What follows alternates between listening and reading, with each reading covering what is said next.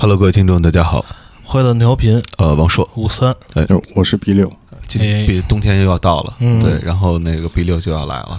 啊然后之前我们聊过一期有很多 delay 的嗯，啊，对，嗯。是一期比较大大吧？大吧的一个节目啊，对，嗯。然后今天我们就换了一个环境嗯。啊，在一个特别特别这个艳丽的午后嗯。啊，然后来到毕柳老师的房间里头嗯，啊。毕柳老师下榻的下榻的酒店，啊，然后跟他聊一些这个相对来说没那么虚无的话题。嗯，是，对，呃，就是就是电影节，是。电影节，对。是是是。不聊电影，啊，对，对，也不聊过节，对。就聊聊电影节。对，我不知道你，我我五三你去没去过什么电影节？没有，我就看过，我从前我就看过北京电影节的那个参参参加的电影，就是纯是买票观影啊，那种，就是其实我也没感受到什么电影节的这种什么所谓氛围，对。那你对电影节这个东西有没有一些联想？有没有过一些联想？联想不就是那个什么嘛，就是那那那几几大嘛，就是什么戛纳、什么奥斯卡啊、奥斯卡、威尼斯、什么柏林，就是那那那几大嘛。就是那几大就就好比是参加，就是一个电影参加过那几大，嗯就好比是那个参加过什么呃什么唯一入选巴黎卢浮宫的那个 那个 中国男装品牌，男装品牌什么的，啊对，就是反正那个提到电影节，一般想到的都会是那种什么大明星，然后什么红毯颁奖礼，然后倍儿激动，然后上台假装那个激动的不知道说什么了，其其实都是提前准备好的。其实都就是因为不会外语嘛。对对，毕六老师，其实我们录节目这天他是刚从山西平遥回来，是。嗯，刚从山西平遥回来。我们那个因为那个我们现在也算是一个公司的同事嘛。嗯。对对啊，然后他去那边也是那个，这次是和我们老沈总一嗯。起一起过去，嗯，那沈总这次坐的是经济舱还是商务舱？沈总这次是坐的高铁，哦，因为北京去平遥特麻烦，如果哦飞的话，先飞太原，然后哦再转高铁。嗯，哦哦，这么回事儿。哦，高铁就直接可以到了，对是吧？我们是我们看到的都是一个大合影，就是你啊、老沈啊，什么对对对。包包括贾贾贾导、贾导贾导，嗯然后一大帮人在在那儿，那是个论坛，是不是？是，其实这次主要是摩登天空，就我们代表，包括跟沈总一起代表摩登天空去跟平遥电影节谈一个，就 announce 一个一个一个合作，哦，就是由摩登来选出一些呃一些我们独立音乐的乐队的作品，包括有独立音乐人的作品，嗯来免费提供给支持，所做支持青年导演，支持这种独立的影展。嗯呃，因为其我们发现很多电影其实需要这种音乐，但他又不知道找谁联系。哎，呃，单独的一个一个找乐队谈，那个其实也不是特别系统，不是特别正规嘛。对对对，呃，所以摩登天空就希望借这次机会，能够统一的我们给出一个歌单。嗯，那以后以后，我因为现在独立音乐越来越火了嘛，嗯呃，越越越越来越被大众接受，也包括影迷，所以影迷需要这些，呃，电影工作者其实需要这些有版权的正版的音乐。嗯哎，嗯，说到这个，我就有一个疑问啊，就是你会不会觉得，其实看独立电影的跟听独立音乐的，这里边儿可能是重合性很大的一波人？非常大，非常大。啊嗯，你说谁听摇滚不看个电影？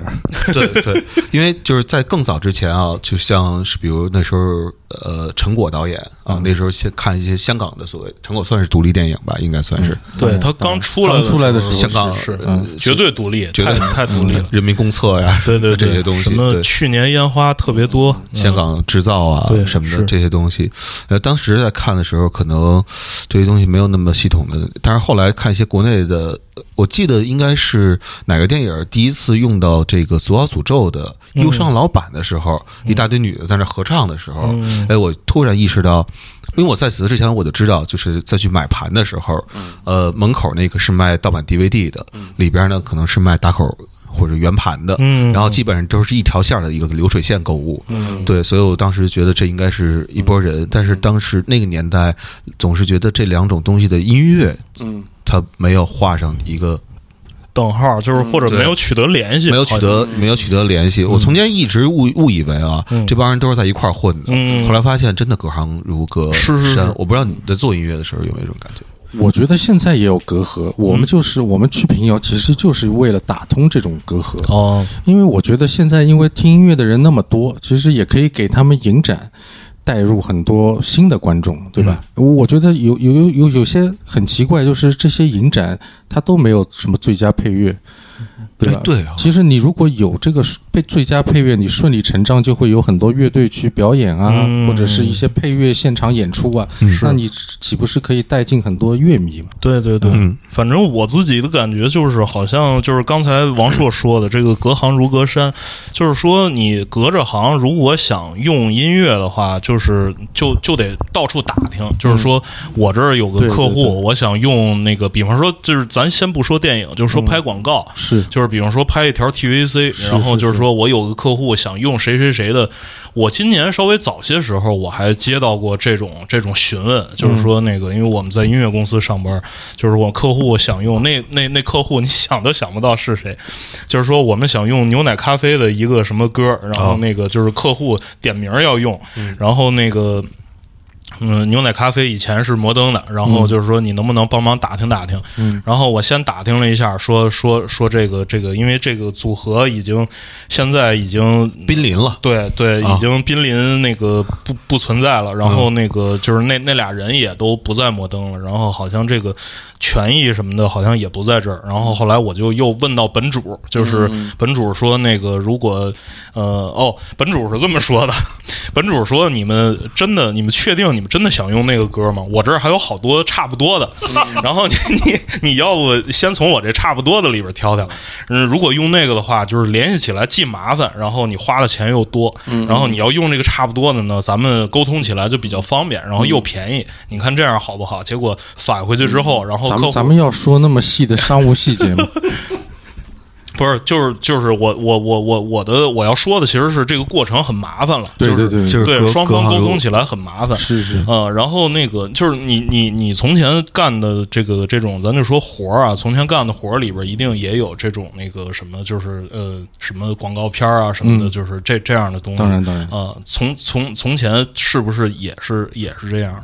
他就是说，如果给一个视频作品，不管是电影也好，电视剧也好，就是说找配乐，嗯而不是自己那个作曲，然后就是是不是也都很麻烦？你是不是因为这个才走上了这个 作曲之路？啊，这 这倒不是，这倒不是，这两套系统，嗯我们刚才说的其实很多是版权音乐的授权嘛，嗯对吧？授不管是使用还是改编，嗯。它都是一个授权，就就是那个音乐现成就有了，哎。甭管是音乐还是歌，它主要是歌。嗯呃，我记得之前在咱们的好朋友建崔的节目里，我也说过，嗯。中国很多导演他对电影配乐的认识还是停留，主要停留在主题歌的嗯。它确实现实就是就是这样，所以歌肯定是很受欢迎的。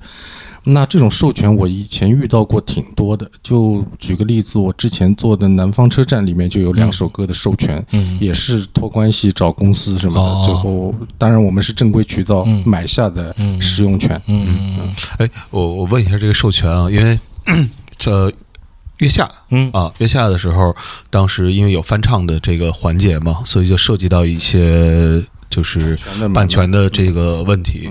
像 重塑他们唱的《一生所》是叫《一生所一爱》，生所爱，一生所爱，我知道是版权解决比较简单的。嗯。相比之下，那个呃应该可以，就是木马啊，木马唱那个后来。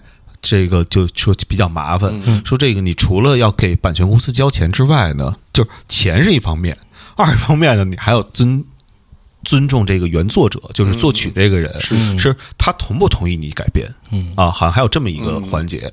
那首歌我忘了，那个那个那个写歌那个人叫玉玉什么什么千城吧？嗯对对对，那个日本老师。然后说呢，当时好像还给那个老师写了一封翻译成日文的一封信，对对对，然后说特别诚恳，特别诚恳。然后一开始是不同意的，嗯然后后来说：“哎呦，这哥们儿挺有诚意的。”嗯然后这事儿才达成，嗯等于那是就是相对来说没有那么那么简单。对，而且我又想起一事儿了，就在我们录这期节目的头一天，然后网上突然跑出一个那种二人的那种少年唱跳组合，然后在一个表演当中，对翻翻唱了一块红布，然后网上先是一个摇滚号，就是被当做一个某种迷惑行为，然后拎出来拎出来说了，然后后来那两位那个唱跳少年的那个粉丝什么的，当然我觉得就是说那个表演者本身可能哎，那什么节目？我都不知道那是什么节目，反正就是就是某种某种就是出来俩人就表演，周围一帮伴舞的，是是是。然后那俩人就是一边跳舞一边唱一块红布，嗯。然后俩人互互相摸一摸脸什么的，就是有点有点卖腐的这个嫌疑，明白。啊、有点卖腐的嫌疑。然后后来那粉丝，我觉得那个后来他们觉得就是有人攻击他们的偶像，就是这个这个表演，质疑他们的这个表演，然后就扯到了版权这个事儿，说你们觉得那个改编的不好，你们。别别给版权呀！然后那个后来反正就是就版权这个事儿就来回掰扯，因为粉丝他们自己也不太懂，就是因为这个版权这里边分什么词曲著作，然后什么表演权，五大权益对对对，就是那那那几大权益，可能一般人都不大搞得清楚这这几个权益有有啥区别。但我觉得，我觉得这个版权肯定，我当然相信这个版权肯定是清干净的，嗯他们肯定是征得了原作者的这个同意。嗯那有些原作者可能在这方面比较顶真，嗯，对吧？比如说你我这个歌你可以改成流行歌曲没问题，嗯但你不能弄个二人转。比如说我嗯我这个就就会对我有一种戏讽、对负面的这个负面的那个对东西。伤害伤害所。以，我我我们都不是当事人，我们不知道崔老师他当时怎么想的。我我我我也非常好奇这件事儿啊，就是崔老师听没听他们 demo 啊？因为我嗯我记得这个呃流行领域当中，就是翻唱老崔的歌也不是第一次了。当然呃，之前那个反正大家都知道，林志炫也唱过《花房姑娘》。齐秦，呃，对，嗯，就是那个他们他们也都唱过。对，你知道在这事儿是我最好奇的是什么？你知道吗？我原来一直以为《一块儿红布》这首歌啊，嗯已经不太方便唱了。嗯嗯嗯啊！但是没想到还唱出来了，而且给他一个新的诠释。对 因为这个最终原作者同意这事儿，呃，就是咱们这个十一期间上映了一个电影儿嗯，啊，就是讲那个我和家乡之间关系的那么一个电影。啊我和我的家乡。然后那里边儿，因为我没有看电影啊，嗯。但我所知道的呢，就是我想要怎么讲啊这个事儿，就是里边有一首著名的歌曲，嗯。啊，然后呢三你看了吗？我也没看，我也没看。就是看一条大河，哦，就那首歌，啊对，有一有一首著名歌曲，嗯那首歌一开始本来是想让月下当中两个那个形象比较不错的嗯两个乐队嗯去创作一个更现代化的版本。哎，那这月下今年吗？有有哪哪个形象比较不错？两二人的乐队吗？呃，都是三人的，哦，三人的。对哦哦，对，然后那个让他们去去嗯去去嗯。去诠释这一个新的版本，当中还用到了 vocoder 啊嗯。什么的这样的东西。哦对，demo 我都哦那个听到了，节奏挺设计感的那个乐队，有有啊有设计感哦，对对对对，有那个乐队。对。然后那个后来但是个盒盒有有不但是盒乐队是吧？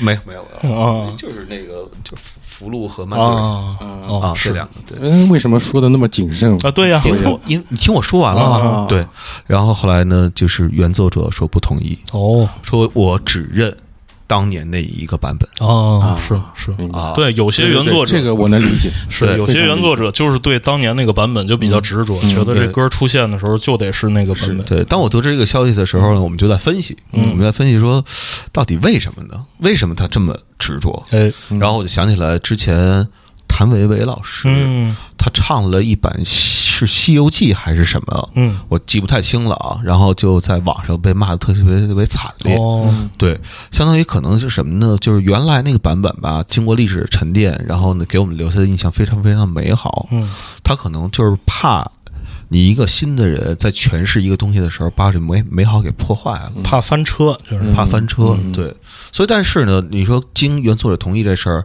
我不知道重塑和 Mandarin 合作的《窗外》经没经窦唯的同意，嗯，还是直接经帆儿哥同意就 OK，、对，就就是，所以你知道吧？就是经原作者同意这件事儿吧，我觉得非常非是一个非常非常蹊跷的事儿。嗯，对是。但是，但是有一些那个，比方说原作者的这种这种词曲版权，如果是被被这个唱片公司相应的买断了，嗯，然后他可能就是手里边后边唱片公司有权做这个授权，得呃，得了商业利益，然后分给他，然后就是他原原作者署署一名儿就就得了呗，按理说好像也要，因为这里边有一个权益叫嗯。演唱权，演唱权，对，所以要除非这个不在世了啊，演唱者不在世了，要经演唱者去取得同意。，OK，比如今年的时候，今年早些时候，呃，有一个电影儿，不不，有一个就是讲那个宵夜的一个纪录片儿，嗯嗯。就是就跟那个就一人成一串类似的那样一个、那样一个片子。嗯，什么什么江湖是吧？啊，不不是，是另外一个，不是那个另外一个，哦。对，然后然后就是因为认识我，然后找、找到我，就是说他们特别喜欢旅行团乐队，然后呢，听说旅行团乐队有首歌叫《请你吃饭》啊，然后这首歌呢就是特别符合这个宵夜的感觉，嗯。然后就让我去打听，就说这个东西怎么着怎么着怎么着，然后当中呢，就是反正遇到了一些 我意想不到的一些一些一些东西，哦。对，最后还是选择了一首原创歌曲，对，嗯。大概是是这样，就是可能不一定，我觉得如果真的这问老崔说有俩小孩儿说要唱你一块红布，嗯我不认为他能我我平心而论，啊。二二位都听了这首翻唱吧，听一块红布。呃听听我了一耳朵，我我我没我我实话实说我没有听，但我听别人给我去描述了一下，虽然我不太相信这个描述啊，对，但是你你说你说，五五三，你的感官是什么？我感官就是他们，他们在那个情境下，他们作为他们的身份，我觉得他们可能也也只能只能那样。我反倒觉得啊，就是说，比方说这俩少年，一人发他们一把吉他，然后俩人那个一人一个立杆麦站在台前，然后就就在那儿，比方说也像老崔一样拿拿个红布往嗯往眼睛上一蒙，我觉得反倒不对了。就是他们的那个身份，他们的那个那个艺人的定位，我觉得这样唱是非常正常的。只不过这个这个这个冲突的点在于，就是那个那种唱跳偶像那种文化和独立音乐乐迷心里边的这个情节之间的这这种矛盾，以及那个它是一个唱跳是吗？对，是一个唱跳，那就对了。是是是，对？吧？因为原来那就是 ska 嘛，我记得、嗯原版的话就是往那种那种它是有跳跃节奏的那种东西，嗯对，所以我觉得那那那对了啊、嗯啊，没毛病，嗯，我我我是想，如果咱们换位思考，如果是是发生在国外，你觉得这事儿是一件大事吗？其实，其实，其实从音乐曲风来说，就是它原来是一个老崔崔式的摇滚，对，然后变成了一个带点 EDM 节奏的东西。其实我觉得是不是有些反应过度了？咱们除除了那种这首原曲代表象征的那个意义，嗯可能这种被消磨掉了，肯定是被就就没法保留嘛。那我是觉得这事儿呢，可能就就是为什么会吵起来？为什么会吵起来？其实我觉得跟那个就是翻唱老崔这首歌的那个那个唱跳组合可能没多大关系，主要是他们的那些粉丝，就是就是饭圈文化，就跟那个我觉得跟那个就是去年肖战翻车是差不多的这个原理。其实人家本人也没干什么，对，人就就是人家就就就是该干嘛干嘛，比如说接了代言，我就去拍广告，然后接了戏，我就去拍戏，啥事儿都没有。但是他背后有一帮粉丝，就是非要挡在他前面，说那个即便那个全世界与你为敌，我也要护着你。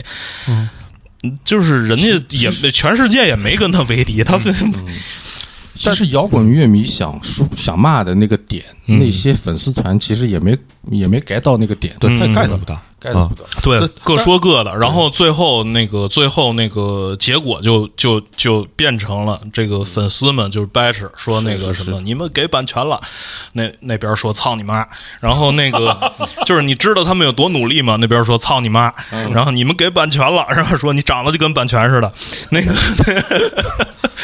对我我看了那个我看了就是我们的好朋友回发的那条微博，我就是延伸了一下，我我还挺想看看版权长什么模样的，就是你都都说版权意识什么的，版权长什么模样？我我没听那歌但是我大概能想象到，就是那歌大概是一个会是一个什么样子嗯啊，然后可能跟原作是大相径庭的，是。对。但是其实你知道，我在看这些所有改编的时候，我最不愿意看到的就是跟原作气质一样，嗯，是就是甭管它是最后的呈现是什么样的，对，然后多大相径庭，有多么 low 多么俗啊，我们说说说说的，我觉得都没有什么太大的问题，反倒是我觉得今天是大伙儿，呃。我老婆经常会说我你不看热搜，嗯。啊，我说我干嘛逼热搜啊？我看那热搜上都是什么事儿啊？就是经常把一个剧情，然后就说这俩人出事儿了，是是啊，就是电视剧里发生的一个事儿，然后上面用演员的名字，演员本来的名字，然后是角色之间出的事儿，用演员本来的名字写在上面。打个比方，这戏里头可能一个男的扇了女的嘴巴子，然后热搜就变成了。这个男演员扇了这个女的，对对对，女演员对，然后大伙儿就不行了，然后我就觉得今天热搜上的太廉价了，然后都是一些特别无聊的事儿，是是是，但是大伙今天都他妈活在这个互联网的，大部分人都活在这个。互联网语境里边，尤其是更年轻的人，对，所以他没有见过什么 真正的、真正的扇嘴巴、扇嘴巴子，对。然后网上一扇嘴巴，哎呦操，就不行了啊！所以我觉得大伙儿就是太无聊了，然后呢，没有什么正事当然正事也不让你讨论啊，是。对。然后所以呢，一般就讨论讨论这样的事儿。然后大家还是对一起讨论一个公共事件，它是有需求的，是是，所以只能讨论这个，是。对，是。呃，再加上这个公共事件，它的它它延展性特别特别大，是，而且有娱乐价值。然后就是不同的人都能在里边那个拿到不同的东西，是是是，就是粉丝会拿到战斗感，嗯，然后独立乐迷这边就是有那个骂骂小白的这这种快感，对，然后那个双方也都也都出名，对我我我我就从客观上说啊，当然我觉得他们主观上未必是会靠这样的事件去出名，嗯啊，就是双方也都那个最后也也。也都大大家高兴啊！那类似这事儿挺多的嘛。就是近的看，就是月下的时候，那个那大波浪翻唱《爱情买卖》。嗯，当当时在我记得在当当时他们那个节目组的那个市场部还给我发过一条微信，大概就是说你能不能说说这歌？就是说这歌其实就是大波浪翻唱这事儿的行为没有那么 low，然后就那意思。我说是这样啊，我说如果我只听过《爱情买卖》的话，我也会觉得那歌挺那什么的。但是很幸运的是，我听过《爱情买卖》的粤语版。那首歌叫《无限》，唱歌的人叫崔子格，哦，填词人叫周耀辉啊。那个版本你去听一下，整个气质，你觉得那歌巨牛逼，嗯，就是完全听不出爱情买卖那劲儿来。所以在当时我脑子里是那样一个版本，是一个粤语版，所以我不会觉得那个改编在一开始改编之前就是一个很 low 的一东西。再往远了看的话，就是那个汪峰啊，汪峰那个当年有一歌叫《春天里》吧，《春天里》其实他没唱红，是在是在春晚上吧。有两个叫旭是叫旭日阳刚吧？他不是春晚，不是春晚。当时是他们就是拍那个，因为当当年还没有那个 vlog 这个概念，就是他们自己拍了一段视频，就是在他们呃，就是对工工的那个打打工人员的那个出租屋里，然后俩人唱唱了一下，估计是也是喝了酒了啊，就是看那个满满脸通红，不知道是喝了还是喊的啊。这俩人其实当时好像已经不是那工地的民工了。哦，他们俩的确是在工地干过活嗯，然后当时呢，呃，是在琴行打工还是在琴行附近卖唱，嗯，对，反正就混那和平里那一块儿的，琉璃厂那一块儿的。然后那个他们俩当时就是说说白了，就是说觉得这东西很有冲突，然后呢，就是在工地也干过，然后呢有那份情怀，然后呢就借了工地一个景儿，是，然后给东西唱红了，是。然后我记得那事儿刚开始的时候。那汪峰还出来骂呢，啊，然后大家就说我他妈辛辛苦苦写一歌，然后怎么怎么怎么着，对吧？他们去过香港吗？对，简直讨厌，人都不，大伙儿现在现在新听众都不知道这段子怎么回事啊？是是是。然后那个，当然后来就是说，哎呀哎呀，非常感谢他们。对，就是那种。对，其实从客观上来说，那个《春天里》，旭日阳刚唱那个《春天里》，是客观上把这个歌又推火了一把。推火了一把之后，大家顺着这歌就倒到他的原唱，原唱一看是汪峰。我记得那是二零一一年吧，二零一一年四月份，如果我没记错的话，就是因为后后来我以前的公司跟那个汪峰有这种演出的这个这种合作了，然后所以那个当时印象就比较深，就是汪峰迅速的在。一年多的时间，从那个一个就是从体育馆都卖不满的这么一个歌手，然后就是开到工人体育场，当时还没没去鸟巢，就是开到了工人体育场这么大的一个场地。对对，就是网络对这个原创歌手的这个推动作用，因为当时还没有那么多独立音乐的，就是现在其实也不太多了。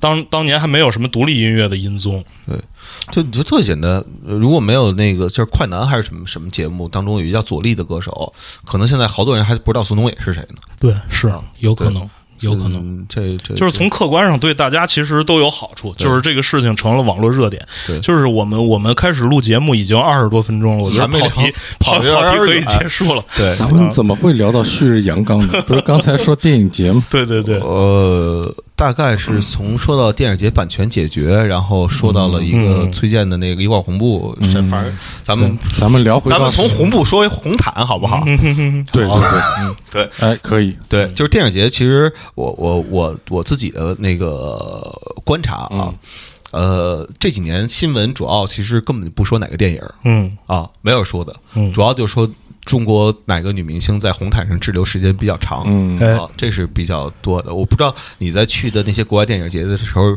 你见没见证过红毯环节？包括你是否要从红毯上走过？我是走过，我也见过，我觉得是两两波媒体吧，嗯有当然有，但但我想说的是，这次平遥我没见到，嗯，这次平遥还是我觉得更多的是专业乐迷，嗯。啊，不是专业影迷，影迷，嗯。对对对，所以我觉得我对这次平遥电影节最大的感触是我感触到了那种自由的交流的氛氛围，嗯，它有点像我去年去洛杉矶的时候见到的那个场景。嗯。呃，这这在上海电影节我感受不到，因为上海电影节相对来说比较商务，我不能说像广交会，但是啊都是圈圈内的，就是大家就圈外的，其实你很难进去。哦，明白，对这个呃圈内，呃你先说完吧。我然后我接下来的问题就是圈内圈外是怎么界定的？对，上海电影节其实更多的是谈，比如投资、嗯谈发行，然后你必须有项目进去，然后你就实打实的，就是针对你的项目开聊。但平遥那个感觉是更自由，更更更怎么说呢？呃，交流的更更广泛，因为在一个特定的环境里面，所有的人都聚集在这么这么一个古镇里面。所以其实大家抬头不见低头见，各种咖啡馆、饭店什么的，大家有有点像乌镇那个，对对对那种感觉乌镇戏剧节那个但上海电影节它没有一个范围，在全上海那大了去。了，是，而且基本上我也说了，就是比较有目的性。嘛。嗯嗯，平遥我挺喜欢的，我觉得，因为去年也是我在好莱坞，我记得我是过去就就等于其实就就去玩儿，嗯。然后稍微谈一些事儿。我住的那个酒店大堂里面，我那天早上，我估计当时那天大堂里面坐了至少七八位导演，见到有人只要你穿西服下来，他就会主动上来搭讪，说：“哎，我是搞电影的。”我我那天早上就是我遇到一个一个一个巴西的导演，他就递给我他的那个印刷精美的小册子，那我是搞那个风光纪录片的，我的镜头多牛逼多牛逼，把我们家乡拍的多美，绝对是国际水平。啊他说您是搞电影从事电影的吗？我还我说我还我还真是，嗯，但是 这是是吧？我也我也扯得上。然后他我就跟他聊了一下，他后来知道我是搞配乐的嘛，说他说希望以后有机会可以合作。啊，但是呢，如果您不需要导演，我也会滑滑板。如果您需要滑板演员，我也可以。哦，然后不信的话，我滑一个给您瞧瞧。他真的就从后面就拿起滑板来，真滑了一圈，做了几个我也不太懂的那个标准动作。啊。他说怎么样？我说行，牛逼。哦，也也就是说，都都是去那儿，可能大家都是去那儿找机会的。对，找机会，我其实挺喜欢这种，虽然有些混乱，但是我觉得这种氛围其实我非常享受。嗯嗯什么人都有，明白，嗯，明白。我们在平遥也是，我第一天到，我想去吃一个刀削面，因为这 在刀削面吃刀削面的旁边就就是哎，就有一个人带着一块那个工作证，说你你们也是搞电影的吧？我跟一个朋友在一块儿，嗯哎，我说被你看出来了。然后稍微聊了一下，他也是他带着项目，他制片人嘛，带着项目想过来推荐一下自己的项目。嗯嗯，你一说这个，我突然想，因为那个场景啊，嗯我突然回忆起来了，我他妈还真参加过一电影节，哎叫香港亚洲电影节，啊，而且在香港，在香港啊，在香港平时亚洲电影节对他，他演过拍过香香港电影男男一，男一号，就是我参演的电影儿，呃，就是参评啊香港亚洲电影节。嗯，对，由此我对，呃，当然这件事儿我得从头讲，因为这么多年在讲这件事儿的时候，我一直实际上心里有一个误会，嗯。就是参评的电影儿啊，就香港亚洲电影节，就是在香港举办的一个。呃，亚洲范围内嗯。参评的，就是亚洲的话，包括西亚，包括东亚、嗯。啊，对，有我们这边有韩国，都都挺亚的，嗯。对，都挺亚的，对。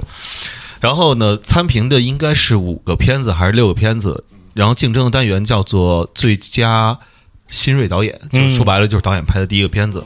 我们那片子叫《潮潮爆北京》，对对，讲的是那个就是避孕的事儿，就是那个奥运会来了，大伙儿可能当时有很多北京的人觉得一个陌生的东西来到自己身边有些害怕，然后可能选择去了青岛。对，避孕两个字，你是哪两个字？躲避奥运会哦啊啊！对，当时简称避孕嘛，因为有一个谐音，大伙儿会觉得有这里边有一种幽默感嘛。那个那个时候，对。然后 我记得非常清楚，评委会的主席是一个法国人啊，好像这法国电影必须要跟法国发生点关系，要不然就不正宗了。嗯，呃，当时我们住的是旺角的那个叫当年还叫朗豪，现在好像叫 Curtis 那个酒店啊。嗯呃，这个呃就是人接待特别好，就是第一次有过这种，就是说作为一个。哎呀，怎么说呢？叫做演员嗯啊，嗯演员嗯的这样的待遇嗯。在此之前去香港的时候呢，基本上都是以媒媒体体身份，然后去参加一些发布会什么的。呃，那个时候都是这样的，就是到了机场之后，大伙儿一块儿集合，嗯集合那个公关领队呢，带着你去找一辆车，哦然后那车也不愿意他妈搭理你，嗯然后呢，一路就是大伙儿就开始聊，就是香港哪儿购物便宜啊什么的，全都是这些事儿。媒体不聊艺术，你知道吧？非常不适应。然后到了那哪儿之后呢，是一个香港类似于浸会大学还是哪儿的大学的那么一个志愿者，嗯。然后过来举着一个牌。特大，对，就是香港亚洲电影节是在上面，然后底下写着我的名字。啊啊！哎呦，当时就觉得，嗯。就是你在电影里当中会看到过一些，呃，演职人员在机场等着被别人接待的这个这个这个这个电影的这个画面。桥段，对对对，啊，你肯定在我在那个时候看电影的时候，肯定也梦想过自己，嗯。如果有这么一天，我操，没想到这一天就在眼前。就就差影迷了，就是就差影迷在影迷的事儿，我待会儿再跟你说。哦啊。真有，然后，我跟你说啊，这个，啊，对，待会儿再细讲这个。然后到了之后呢，然后就是说，他们做的功课做得非常好，他们还背调了一下我原来干过什么。嗯。嗯啊，然后那个就说，哎，听说您是一位非非职业演员，首先就先给你上了价值了，就是你是一演员，我以为说听说您是一菲律宾人，对，然后那个对，然后呃，就是说，然后对，然后就开始夸那个普通话好听。啊，然后说你们那个名字起两个字的这个名字都特别特别酷。啊，然后就打打，然后带着我打一辆车，然后哎。就就就奔酒店，呃，路上当中我记得好像还说他知道我原来写乐评的这件事儿，哎。然后呢还说说看过我的乐评，哎呦。啊，当然我就没好意思往下问啊，啊。对，我要再问的话，我觉得我我是。我当时已经懂事儿了啊，我所以我往下问的时候，我就觉得我太不懂事儿了。看过你写写羽泉的那个，对，然后后来那个到酒店之后，一个法国人接待，然后说这是评委会主席。嗯，当年啊，这英语啊，嗯，要多差有多差。哎，怎么怎么怎么怎么怎么叫讲呢？就是说那个，我当时人家就问我啊，说那个来的时候昨天睡得好不好啊？路上累不累？嗯，然后呢，我在此前的认为老外啊，嗯，给你打招呼的时候吧，基本上都是说呀。就是我帮你已经安排好了呀，嗯。什么的这个，所以我直接来一句 fine，thank you，根本就没听懂人说的是什么。然后旁边人家才跟我说，哎，人问你昨儿睡得好不好，你为什么谢谢人家？嗯，对，然后后来那个第二天的时候其实也说得通啊，对对对，吧？睡得很好，谢谢谢谢你的关心。啊，对，然后后来对饭睡得好啊，谢谢你。谢谢您的关心。旁边说那个饭一会儿这可能十二点才 才才才有饭呢，说是没没有加一句 and you，就是不。就是我，因为我当时很害怕再跟他有接下来其他对话，然后怕就生疏怕漏窃的更，呃对，怕漏切漏的更大嗯啊。对，然后后来那个就就就就这一一天安好了，然后就是好吃好喝好招待啊，嗯全是全是自助餐，哎呀，对敞开了造，敞开了造，对。然后最逗的是，那个组组委会提供的房间呢也有限，我跟导演呢一人是就是提的提供的是一个。不是标间，嗯是一个大床房。哦我跟波诺我们俩睡一张床，一人睡一边儿。对。然后晚上波诺就问我：“哎，我腾讯有一活儿，他说就说的是另外一个那个、嗯。那个当时他做工作上的事儿，然后我那儿已经开始睡觉了，嗯。对，基本上就这样。嗯。呃，当时我记得，呃，我靠，这两个人的名字现在都不太能提了。嗯。对，一个姓黄，嗯。啊、一个叫什么什么 P 啊对，这两个人去。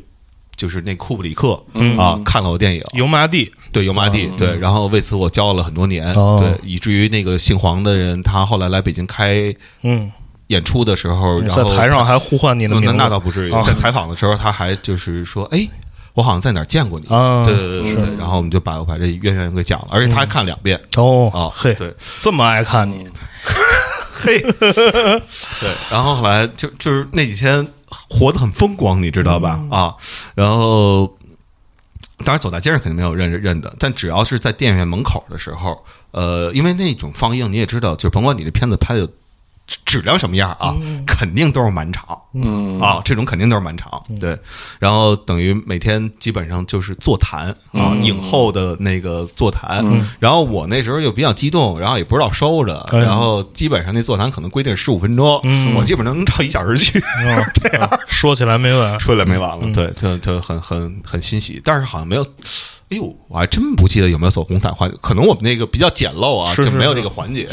对，然后后来我可能那是个地垫儿，就是你进那屋之前 有一有一地垫儿，就是写着欢迎光临什么的，对，踩然后一下，对，后来那几天正好是那迈克尔·杰克逊的那个《嗯。It》那个那个那个纪演唱会那纪录片在全球上映的，因为哦。香港跟全球同步的嘛，嗯。对，上映的日子。然后呢，还一个陌生人，嗯。然后呢说那个，哎，您要待会儿没有事儿的话，我嗯。晚上带您去那看那个电影，那个电影在哪儿哪儿哪首映，那个地儿很远，哦。您来，我我我就是车接车送您，嗯嗯我都不认识人家、嗯啊，杰克逊你不认识？不是，就是送我那人，对，我就说那就是。就 就他就是没有想象那么白，啊然后那个就就就真的就是那种礼遇啊，都、嗯。都是你你觉得他根本就不知道你，但是只是因为你的电影在这儿哎那什么了，哦然后你那几天就成人了，是哦这这不是工作人员，不是就是我不知道路人我到现在都不知道那是一干嘛的，应该是一个工作周边的那么一个人，可能跟这些人就你站站在那儿，他问你要不要车，不是不是？就是等于是我那个座谈完了之后，嗯。然后呢，他就过来说说我是谁谁的朋友，嗯。然后也不知道这他说你谁谁谁我是认得的。啊，就是词，对哦词。词啊，我是谁谁谁词啊嗯，哎，走啊，晚上 你要没事儿咱看电影去。嗯。然后我那儿觉得人家邀请什么的嗯。也没多想，是。什么屯门什么的那些杀人什么的，对，然后就跟人去了，当然也火全身劲儿也回来了啊，对是是。是，然后第二天完了事儿之后，好像还有那种那个 part up party，嗯。对，但是那个时候呢，呃，就是我已经知道了。我们那个电影没有拿奖，嗯，然后呢，但是啊，当年我不知道，直到去年我才知道是他妈的为什么没拿奖，嗯。是因为我们自己那导演啊本来我们是是拿奖，嗯。然后呢，那导演觉得，呃，伊朗导演因为国家动一些问题他不能来，很可怜，哦主动把奖放弃了。哦我心说你大爷，对，不是你你当当他妈什么好人呀你？而且也没没商量商量，对啊，对啊，本来我也是主创之一啊，里边他妈台词都是我写的，是是是要不然人家懂北京话吗？对啊，然后后来输在了这个政治正确上，嗯对吧？输在觉悟上，对，做搞艺术的时候觉悟他妈千万别太高，要不然你后悔一辈子啊。对，然后后来那个第二天的话，就是说在那个应该就是那个兰桂坊吧，嗯。那块儿有一个那在楼上那种酒吧，嗯。然后说呢，今天所有导演都在这儿，哦。然后大伙儿可以来这儿，就是就是就是 after party 啊，但是喝点儿。对，但是 after party 的时候吧，我这就奇怪了，因为那时候还没有微信支付啊，都是得用港币，我兜里就揣两百块钱人民币啊。然后 after party 我就奇怪了，为什么这 after party 的话还需要我们得交钱，啊交两百块钱门票哦啊？因为在此啊份儿钱，在此之前啊，在北京啊，这实话实说啊，这不好意思啊，这个不提倡啊。嗯呃，基本上我那时候去看演出什么的，这些东西嗯肯定不是不需要那个嗯。门票对对对，没这消费习惯，好多年没这消费习惯了。不提倡这个不提倡，这个肯定不提倡啊，就应该消费啊。不，不但是现在的话，我只要不是别人邀请的话，呃，只要能买到票的，我就我全都是自己买票啊。嗯，然后那个当年穷啊，当年穷哎，说的漂亮，都得就啊，当年情的当年情的姊妹篇，当年穷，然后后来到了楼上，然后就有一就有一人过来了，说说就是就过来了，哎，说您是来参加这个这个这个这个这个电影节的吗？说说哦，我说是，然后我就讲哪哪哪哪哪个片子，因为他们这些来的人基本上都给都都都都看好了，你知道吧？然后哦，那个电影啊，我看了那个电影，就是。把那电影描述的跟我那电影一毛钱关系没有 啊！然后说我是你的影迷啊，一个南京的女孩儿，哦，然后在香港读书，在香港读书，嗯对啊，然后我是那次才知道香港有一个大学叫浸会大学，啊，对。然后后来这个我就看，因为我也不会跳舞啊，嗯。我也不是那常去那个就是 Vix Mix 那种人，嗯，然后我看别人吧，就跳着跳着都把那手搂那女的腰上了，那我。哦，我说哦，好像得这样，这样是一个礼仪。然后呢，我也把手搂到女的腰上了。呃，那女的先是表情先是惊讶了一下，愣了一下，第二秒钟就很很很很很舒适，很舒适，对，就很顺从，很淡然。然后呢，还问我喝什么啊，就是表现的非常的大方，是，对。是对，有可能就是咱们这边过去的人，人可能就是那那时候可能夜店文化也没有这么发达，其实其实其实其实其实发达了，啊，发达其实发达了，对，但只是因为我原来在糖果跳舞的时候吧，嗯然后呢，就是有俩那个见过俩那个那种，就是当时当时我年纪小嘛，十嗯十六七岁，当嗯糖果跳舞的时候，见过两个那个可能比我大一些的那种白领儿，可我不知道是我跳的太疯啊，还是我长得太寒碜，嗯反正人用白眼瞧我，然后对我心里造成极大伤害，哦所以所以在此之后跳舞这件事儿，我让我觉得就是特别特别的怯，你知道吧？嗯对，然后反正就对，就大概是这样啊。嗯对，然后第二天我们那个电影导演的采访就上了一周刊了。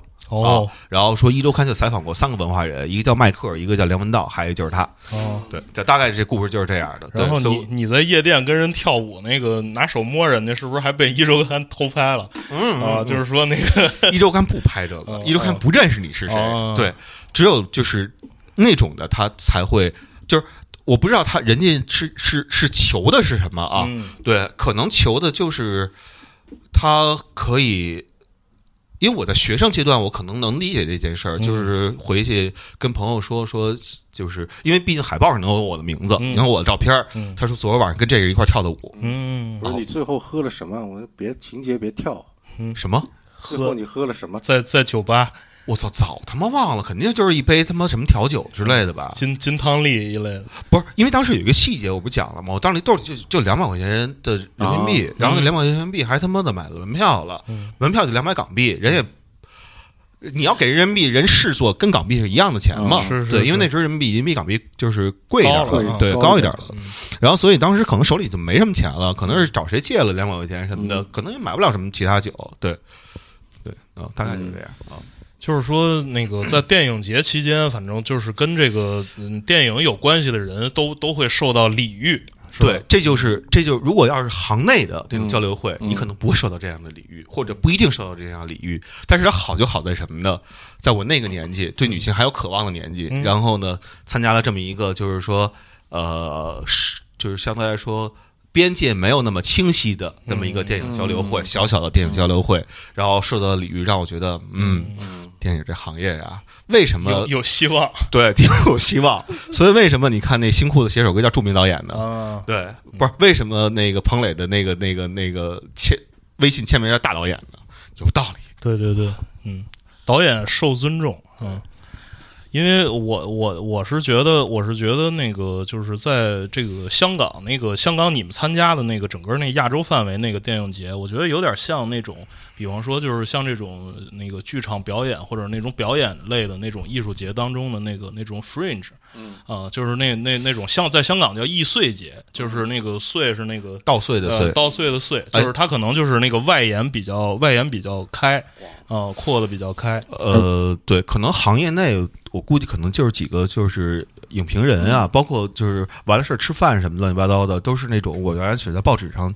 或者，因为那时候咱们这还没有那么的嗯那什么，紧缩嘛，嗯对吧？我们还能看到很多人的文章，嗯然后那些我原来只见过，就是在报纸上见过的那些、嗯那那那些人，对，然后当他们吃饭聊过的聊的天儿，然后嗯旁边一听的时候，发现跟他妈你聊，跟他妈你在死就那还没有死过那还毛呢，跟他妈你在毛，跟他妈任何一人聊的没有任何区别、嗯啊，大伙儿都一样，对，然后嗯，差不多，刚才刚才 B 六讲那个上海电影节，我那个印象是什么？因为就是从前在上海读书的时候，那个我是对电影没有那么那么的热爱啊。就是那时候谢立志特特别喜欢看电影，那时候我们那个一一个乐队嘛，然后每年上海电影节的时候，他就那个就就跟打了鸡血一样，就是到处去抢票对，到处去抢票，然后。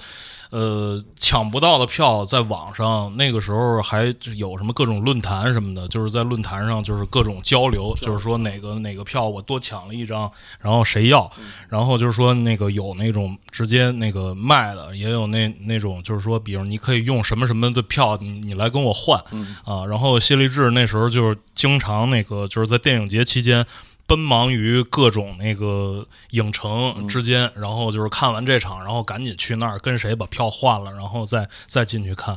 然后，但是最后呢，就是可能对这个电影节的这种媒体报道，可能就是说这个上海电影节什么胜利闭幕，然后在这个电影节期间，然后放了多少场次，多少观众，成交什么那个多少版权什么的，大大概就是这样，就是跟刚才 B 六讲的那个上海上海电影节的那个氛围，其实呃差不多。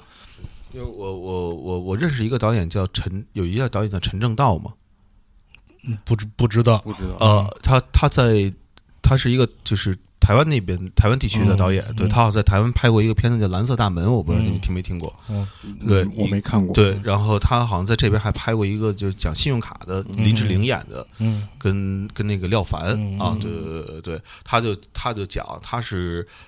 一二年还是一一年左右，在上海当时参加上海电影节，好像有一个就是剧本交流的那么一个会，哎。就是说你的剧本如果被看上了，因为他可能就是创投，创哦对创投，然后就会有那种呃，当时可能小马奔腾类似那个年代，我不知道现在还有没有这个公司啊？对，就是那些公司，然后就会投资商，竞相的说，哎，我投你这个片子，嗯然后呢，给你就是让你拍片儿，你就有机会。嗯，对对对，嗯是吧？今年也有创投，呃，今年的主席是刁一男导演，哦，他们其实就是一个剧院，然后每个人上去有十五分钟，你可以做一个你的简单的呃一个像一个讲座样一个泰的演讲似的对对。像泰泰的演讲一样，嗯有人是读剧本，有人是阐述他的这个导演理念，嗯，也有制片人上去直接就说这个整个商业规划的。嗯，是之前那个我听说，呃，在威尼斯去年威尼斯的时候，其实也不是从去年开始的了，就是说有很多可能也不光中国，世界各国的，就是说那种可能你的这个电影。本身没跟这个电影节里的这些作品也没有关系，然后但是他们会提前那个在在那块儿包一个影厅的一个场次，然后去那边儿，因为在那个期间，可能全世界的所有的这些做电影的，就是那些主流资源全都在那儿，他们就会去请各种各样的人，各国的这种，然后去看他们的电影。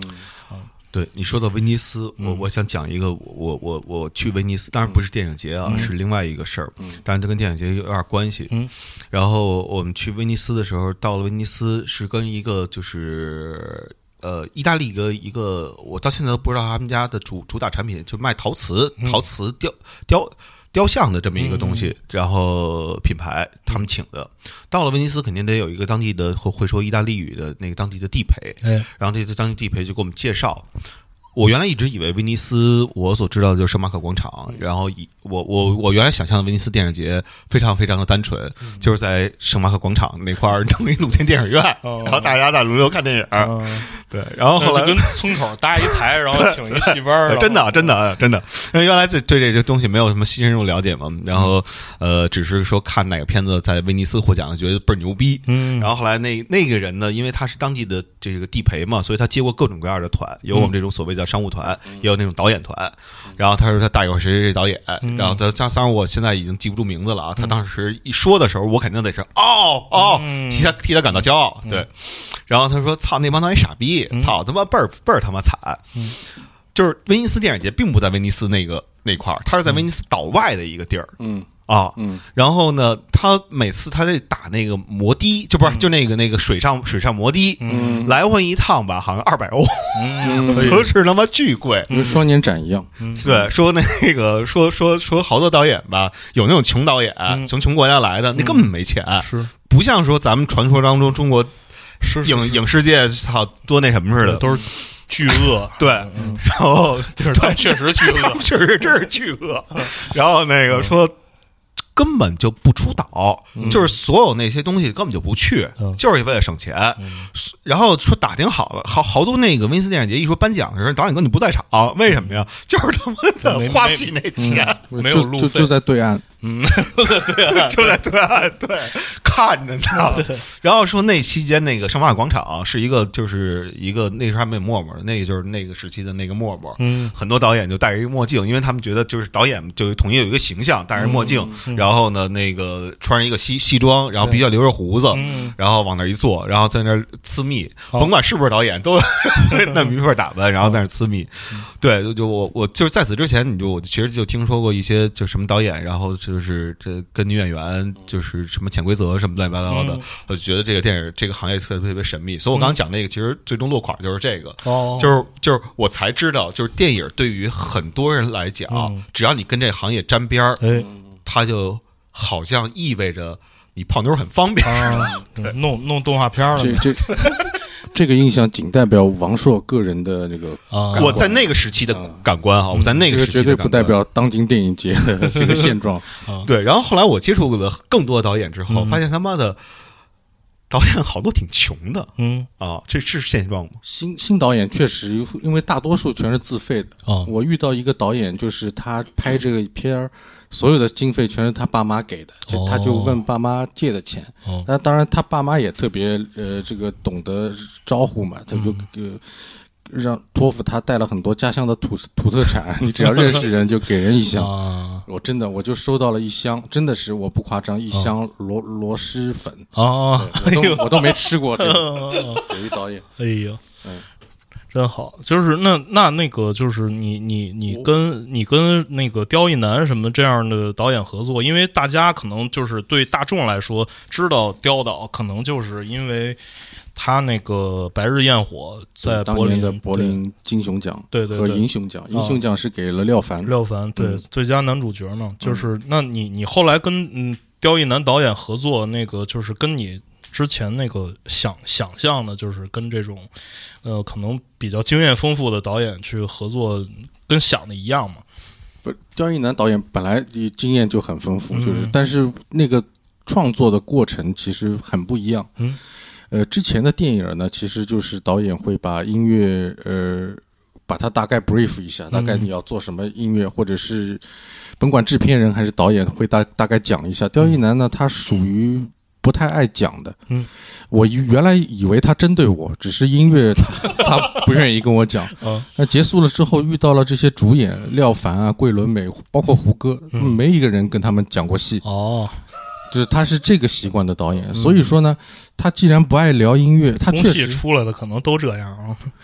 他反正不爱聊音乐，那我怎么办？但是他不是说不健谈，不是他就是不爱聊音乐。嗯反正在我这块儿，嗯，我不知道他可能跟廖凡爱聊音乐，嗯跟我这个爱聊别的，我只能跟他聊戏。哦，所以说，我就其实开始的工作过程更像交朋友。嗯我更像一个，我我会因为他不是特别主动往外倾诉的一个人嘛，嗯。我必须得问，有点像心理医生，嗯就从他三岁什么事情就问，呃，当当年你比如学电影的时候嗯。看什么片儿，嗯。第一部片子的时候你受什么影响，我就一点一点大家聊电哦影聊艺术，嗯。呃，逐渐就掌握他这个人的性格，哦然后。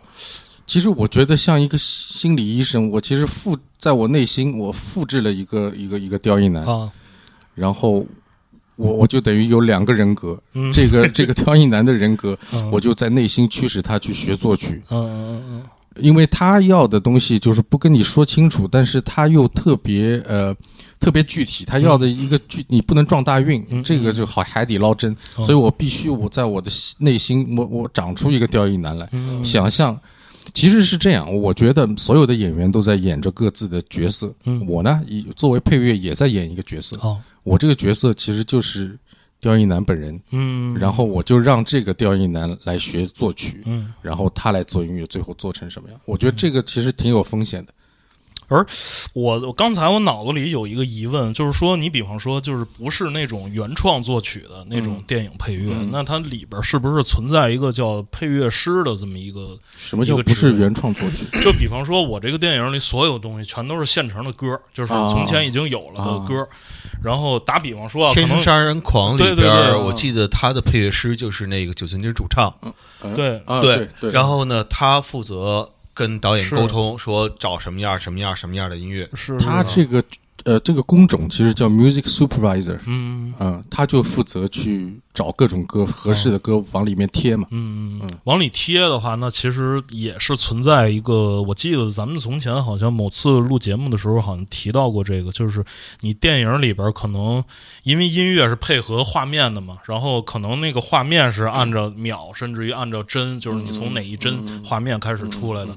你们在就是正式的这个配乐工作当中是是怎么卡这个这个这个东西的？就是比长度啊什么的，什么时候起？因因为我的工作就是正规的流程来说，我的工作属于作曲，嗯就标准的作曲，我只要负责把我这个分内的作曲，就我这段音乐完整做完，嗯，然后交给他有一个工种叫，其实按照好莱坞的标准有一个叫 music editor，嗯，他就相当于音乐编辑。音乐编辑，他嗯他会把我的东西安到安到那个画面里面去。嗯呃，我们记得当我记得当时南方是没有这个职位，哦。所有这个工作其实是张扬老师做的。哦，当然，我们是全在一块儿，我张扬老师还有刁导，我们全在就是在北影那个棚里面，嗯，呃，三天三夜反正弄出来。因为张扬，张扬应该是那个那个片儿的录音是吧？对，呃，声音声音嗯，声音对。嗯清醒乐队的对吉他手。吉他手，吉他加键盘，嗯，吉他加键盘，嗯，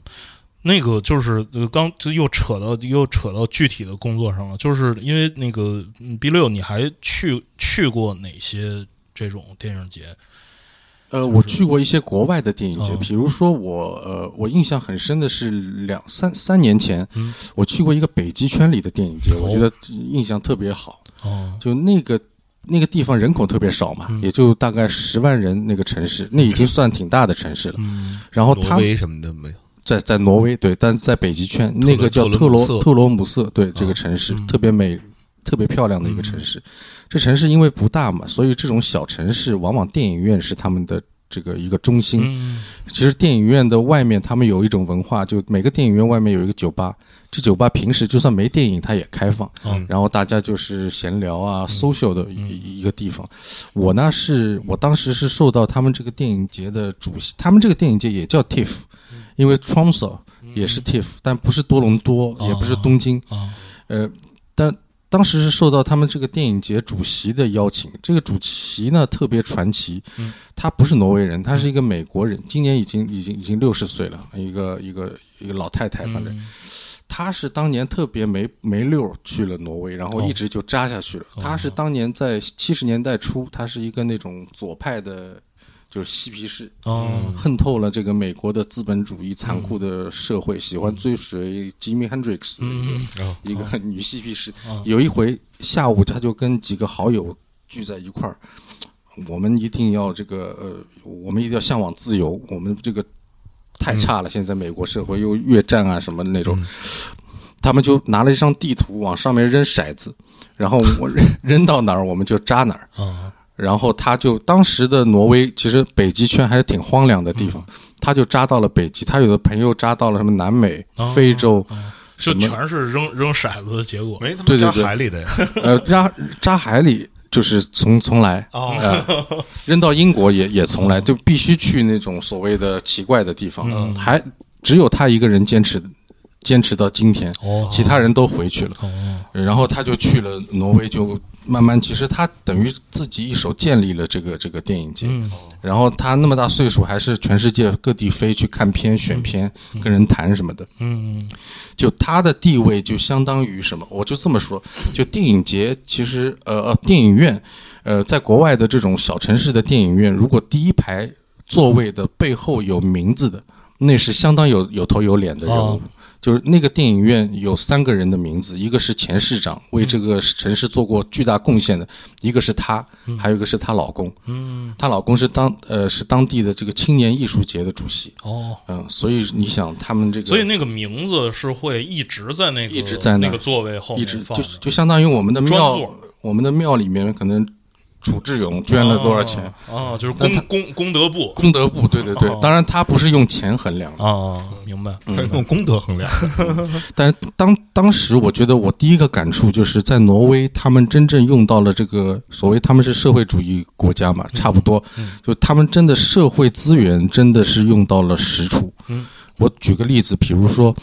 他们那里，呃，只要你未满十八岁，你做音乐、搞电影都是免费的。哦怎么理解？就是他当当地有一个一栋楼，这栋楼呢相当于中国的这个少年宫或者青年宫。嗯咱们中国青年宫、少年宫，你想搞摇滚，你肯定想不到那那块儿去，嗯是对吧？你肯定绝逼你想不想去求助他们，那当地就可以。你只要是当地的，呃，就是身份证是当这个城市的人，你可以申请免费的乐器、免费的排练室。哦然后，呃，他这个楼呢是，你如果是当地有名有姓的艺术家，你可以申请非常便宜，半卖半送，你可以给你一个相当豪华的一个一个个人的工工作室，哦。你可以在里面是那放把设备都摁进去。嗯。呃，交换条件是什么呢？就是一旦有学生来求助，你得有义务的去教他们，哦。给他们指点两下，嗯嗯。这就相当互助嘛。这个。所有的那个年轻人都在下面组乐队，然后呃，他也有电影部门，电影部门所有的器材、所有的老师嗯。全部都是免费的。你可以这样，比如说你们俩嗯同学嘛，关系挺好的，你们到了高三，你有毕业作业，你们就你们就可以申请一个报告，然后你想拍部电影儿。我就可以给你五万块钱，嗯，这五万块钱呢，就是你们就是用作你们当然不多，但是你拍一个小片子、短片是没问题了。嗯牛逼的是什么？就是当中你们两个掰了，嗯，我操，你实在不想再跟他我合作不下去了，或者这个事情黄了，嗯。你把黄的理由，你把为什么掰了，比如说我觉得王朔这个人性格跟我不合，嗯。你把它如实写下来，然后这五万块钱不会问你要回去。嗯。哦，那就是掰了，意思就是说最后这作品可能做不出来了，做不出来了，做不出来了。对，但他不会问你要回去。哦。嗯。比方说，就是我们俩嫌对方长得难看啊，就是说说实在太难看了，一看见他我就无法正常进食。嗯 然后那个就是这，然后人对方回了一个：“那你试试戴上口罩行不行 就技术上技技术上说，你们两个人如果一人想眯两万五，嗯。其实你可以写一个报告，啊是可行的，对，你们就啥事儿都没干，一人拿了两万五千块对，钱。就是长得难看。后来就是看了看照片，说这俩嗯。人确实挺难看的，就是要要我我也得掰，就是给他们吧。但那边的人呢，我觉得真的，我觉得他有一种品质，我我是非常赞赏的，就是他那个，就是我说那个电影节的老太太，她老公，她老公其实跟她一样是个德国人，也不是挪威人，去了那个城市，但他是这个青青年宫的，他青年呃艺术节的主席，也是这个青年宫的主席。哦，他一周必须有一天他亲自看大门儿，他说他得做基层。哦，他就一直常年保持这个习惯，每天、呃每个礼拜有一天是他六点过去开门，就坐在门口就传达室。嗯嗯，就是这就是他改变了挪威。的特伦姆瑟，特伦姆瑟的，对对对，特伦姆瑟是基本上所有人，比如说要去挪威选择去挪威看那个极光，嗯啊，大部分嗯啊都是会去特伦姆瑟，嗯。然后从特伦姆瑟再开一个车往北极圈里头走，是是是这样一个地方。嗯，那个极光反正就天天在晚上在天上，只要天气好，就是反正就是那种非常单调的 VJ。啊，只要不下雪，我跟你说啊，它就在天上盘旋，你说你不看都不行。对对对，就一屏保。对，然后这个多这多多年以后，我理解啊，孙燕姿老师曾经唱过那《绿光》啊，嗯可能就是那玩意儿。啊咱们南方车站的制片公司叫绿光影业，哦，那是是孙燕姿投的吗？那不是跟他没关系。对，然后从此我还学会了一个词儿，对，叫 aurora，嗯，就是极光。欧若拉，哦哦，对，欧若拉，欧若哦，对对对，叫张韶涵是吧？对对对，啊那个 Aurora 是个女女神嘛，就是女女神的名字。但你知道，极光在当地的原住民的眼眼里，其实并不是天天看都吉利的。哦有很多时候，你看到极光是代表厄运的。哦，比如说小孩儿，他他们的小孩儿在多少岁之前不建议看极光，嗯，就晚上最好不要出去。伤害视力。不是不是，也不是伤害审美，是那个他反正有那个他们的那个，他们也是萨满教嘛，哦他们有一种传说，嗯反正极光上面可能对小孩儿，我具体不懂啊。哦，那萨米人其实他的民，他的这个整个种族其实是蒙古，其实是一溜的嗯，信仰，他们的信仰跟嗯 咱们的东北瑞典呃不东北地区其实 差不多，真的。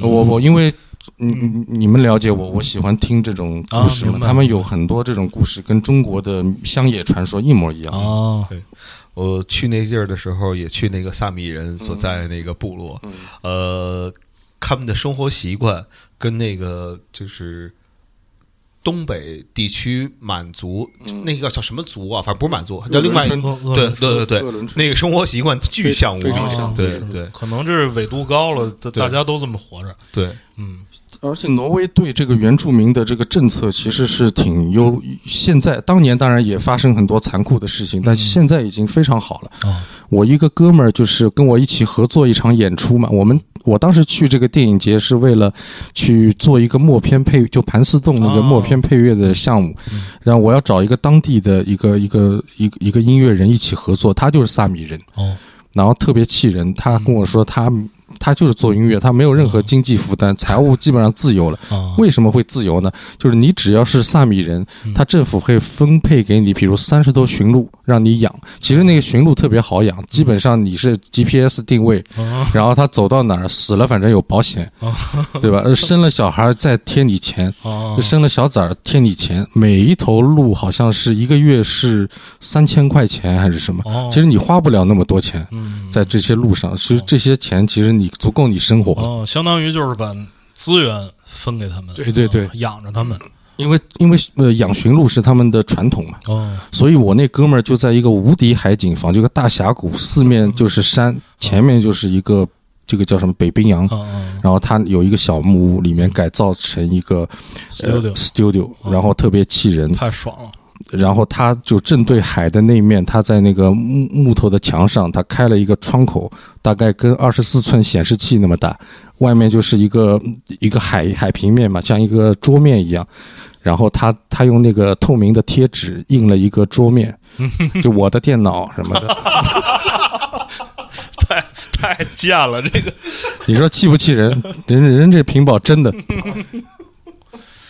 是因为刚才我想到，就是说你，比方说你在一个你作为创始人，在一个小的地方，原本没有这个这种活动的地方，嗯这这就让我想到我从前去那个阿维纽那个、嗯那个戏剧节，嗯也是大概就是多几十年前，然后有一个什么人从巴黎可能从大城市到了那个小地方，然后就觉得那个就是说大城市里，呃。搞艺术所受到的各种条条框框，然后受的限制太多了，然后我要来这儿重新开始，然后就从零开始搞了一个活动出来，嗯。然后到现在，比方说在电影节这个领域当中，刚才 B 六讲的那个那个老太太，可能就是搞了这么多年，嗯。到现在那个也是一个有一些影响的这这种，嗯。而可能呃，今天今天早上看到的就是说那个平遥电影节的那个，就是说贾樟柯那个贾导那个团队，好像呃今年操办是最后一届，对然后明决定年他们那个退出。对团队整个要嗯退出，然后就是哪些电影节就是算商业电影节？是不是那个就是像什么，比如说戛纳、威尼斯、什么柏林这种做大了，它可能就是都是商业电影节，哦对，都是商业电影节，因为涉及到很大的块面是谈发行嘛，嗯出版发行，嗯。这个肯定涉及到很多商务的事情。嗯。那你些相对来说比较比较就没有不是那三个之外的啊，嗯。那三个之外的，打个比方，比如说有我知道有大阪电影节，嗯。啊，东京电影节，嗯。啊，这些电影节也是吗？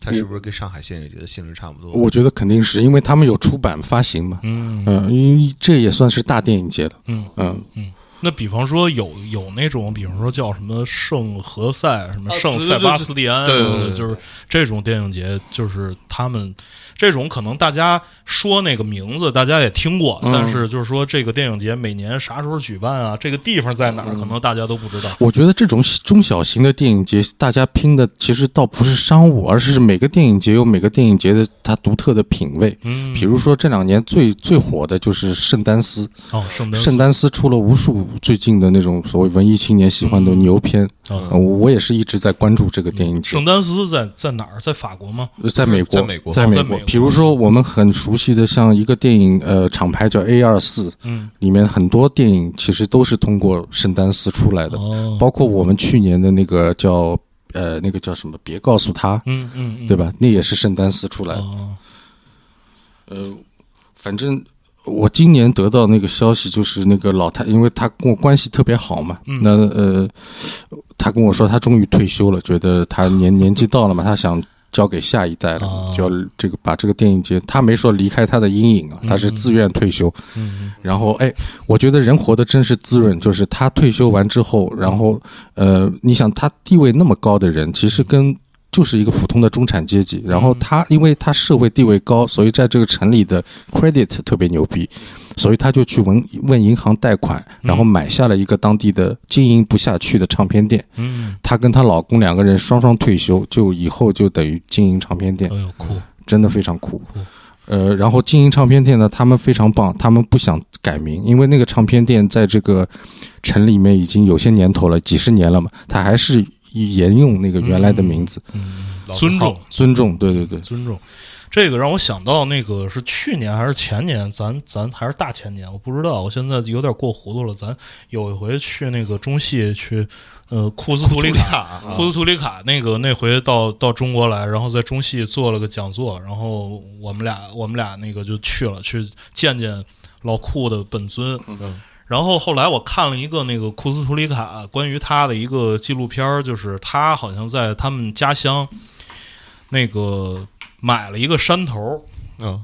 就是把那个山头改造成了一个，就是按照那个那种南欧的那个那种方式，就是从从前这这个就是有点像那个那叫什么什么什么山，象牙山，对，象牙山冰冰泉就是乡村爱情似的，就是按照那个地方原本的那个生活方式，在那儿造了一个小镇，然后在在那个山头上，然后他因为在电影界这个声望很高嘛，所所有那些什么美国的、欧洲的那些大的导演、大的影星什么的，去到那儿，然后都都会去他那个小镇，然后这样的话，他他在那个地方就有一块地方，然后嗯。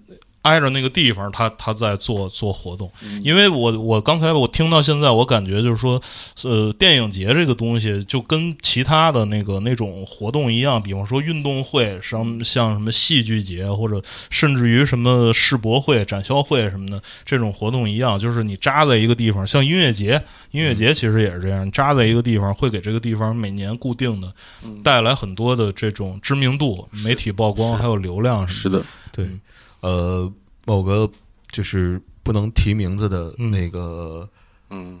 香港的文艺文艺组合嗯。啊，对，他们在开演唱会的时候也说嗯。啊，哎，我想让某某某人知道一下，嗯。因为我们演唱会，然后这个时间段啊嗯，从游客特别多嗯。啊，对，哎哎，我我啊，你先说，呃，你还去过哪些那种可能大家就是在大家那个那个什么，就是日常的那个、呃认知之外的这这种我去过一有意思的，我去过一个，这是好多好多年前了，我已经有点记忆模糊了。是在德国，我那时候住在德国哦，因为离我住在科隆嘛，嗯然后离科隆特别近，有一个城市叫 Oberhauser，嗯呃，他们每年有一个叫好像叫哎叫文献类的电影节，哦。它就是老电影重新上色，嗯。然后默片，然后有一有一部分纪录片，它偏那个艺术，偏文艺范儿。我去参加过那个电影节，我印象最深的就是放了一个二十年代的默片，重新上上色，重新配乐，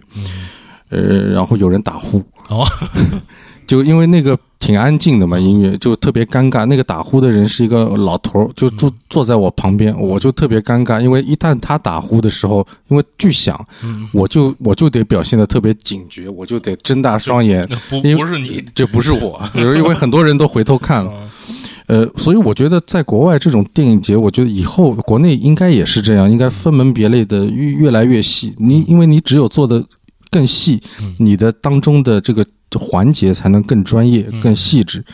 比如说现在，因为咱们都知道，现在大陆的电影人都不允许去参加金马奖了嘛。嗯呃，但是你大陆很多电影节，其实它的环节都不够专业。嗯打个比方，比如说，除了金马奖之外，我作为一个配乐的作曲家，我就没法拿奖了。哦，呃，除非金鸡，金鸡，但是大家都知道，你必须是那种，做老老老艺术家，也不是老艺术家，你的你的影片的题材必须是那种，是的对吧？就是那种，我我我我，当然我也在找机会做那种。哎，今年还真做了一个，可可能有有有有有希望的一个影一个纪录片，哦一个关于咱们这个十四亿人都关注的这个疫情的哦。事情。对，是我之前也之前也听 B 六大大概提提过、嗯。提过一句，对，那你跟着他们一块儿去了有没没让我去，啊？没让我去，因为这个疫情，呃，因为是我必须得呃说一下，咱们上海呃有一个纪录片传统，从我九十年代，其实上海电视台的纪录片团队嗯。其实都特别强。嗯。呃，原来有一档节目是脍炙人口的节目，叫《纪录片编辑室》。嗯嗯，对吧？你知道，我爸妈最爱就是，而且特别缺德，就是这个节目老是在动画片的时候放，哦。所以我每次都看一半动画片，然后必须去看张家长、李家短那种事情。嗯。但慢慢我也挺享受的。嗯，呃，而且他们里面有一帮呃这个纪录片的这个影人吧，嗯他们都是新闻片出身，哦我一直管他们叫我说你们是纪录片里的动作片，因为他们行动力特别强，而且挺生猛的。你记得若干年之前有一个新闻，好像零三一三年还一四年有一个新闻，就说有一记者卧底嗯去那个麦麦麦当，就是金拱门那个公司下面去卧底曝光金拱门的什么过期肉还是什么？么？大家记得这个新闻吗？有有印象，嗯。那人在里面，就是他是一个记者，然后在里面把做了假身份证，所有都搞定，然后卧底了半年，嗯。然后为了曝光这个这个事儿，嗯嗯。这个就是咱们人间世的总导演。哦。哦。啊、我我我我当时答应我，为什么那么多年跟他们合作，我就我觉得他们挺挺摇滚的。啊，嗯明白。然后这次这个也是他们做的，就是疫情一发生，他们就直接打报告，嗯呃，通也当然上海这里的领导也批准了，他们就组团准备去，嗯。杀到武汉去，然后坐高铁坐到一半，导演说你们要不掉头回来吧，嗯。你们去武汉已经封城了，嗯。你们想进也进不了。嗯。他说我这高铁没法掉头，哦。然后真的到了武汉就是已经封锁了，然后回来，然后再打报告，嗯。隔了两个月才让他们进去。哦其实最关键的那个时候，他们没有，哦，到第一现场但是已经是最快的，能进去的最快。哦，等于人家是那个那个总导演，他到一直到现在还是在体制内做这这种对对对纪录片的这个工作，这个挺不容易的对，啊，挺不容易的。那个刚才讲比利讲说那个就是看过别人走红毯，自己也走过红毯，嗯。就是这个走走走走红毯是一什么什么流程啊？就是走红毯就是大家在那儿排队，呃 然后你就等着，就跟银行取票一样，啊、就跟银我我觉得你可以具具体讲讲你你哪哪哪回就是嗯有好有若干回，呃我们就说这次平遥就很简单，就我跟两个摩摩登的这个高高层，我们一起在那儿叫号啊，就是嗯叫号 叫就等等着别人叫号啊，就摩接下来是摩登天空代表队，就是我们就其实挺跟简开开运动会似的。对对对，就跟开运动会一样，然后你走过去，旁边有记者咔嚓咔嚓，你就冲招手，大家辛苦。然后过去的是，呃，然后走上那个台阶，就是老贾和他媳呃这个赵涛，嗯呃，站在赵老师站在上面，然后跟大家握手，嗯。然后贾科长就问：“哎，电影看了吗？”我说：“废话，当然我来干嘛来的？嗯，就是这个，哦。就是一个标准的流程，嗯，也是很很当然很庄重的，嗯嗯呃，那就是这个刚才说的那个疫情有关的那个纪录片，嗯。呃，没有去到那个第一线。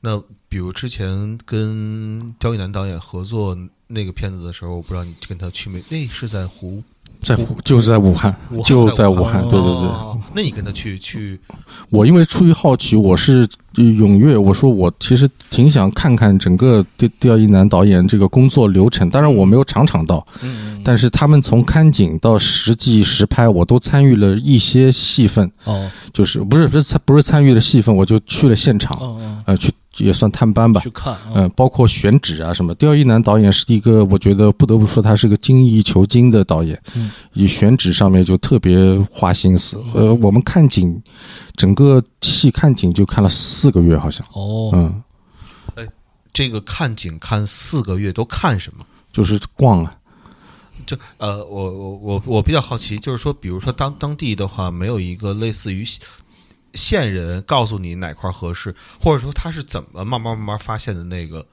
呃，会有线人把那个所有的呃可能可以的线人，首先得读一遍剧本，嗯。对吧？他把可能先罗列一下，哦。但你得一个一个去。哦。他那种因为线人的眼光是线人的眼光，嗯。你去那个大范围之内，你导演首先他脑子里面有整个剧本，嗯。他大概有几个场景，甚至几个镜头他都知道，然后他得去一个一个定，但是没有我们说的那么顺利，他有可能会有反复，嗯。这个会导致花很多时间。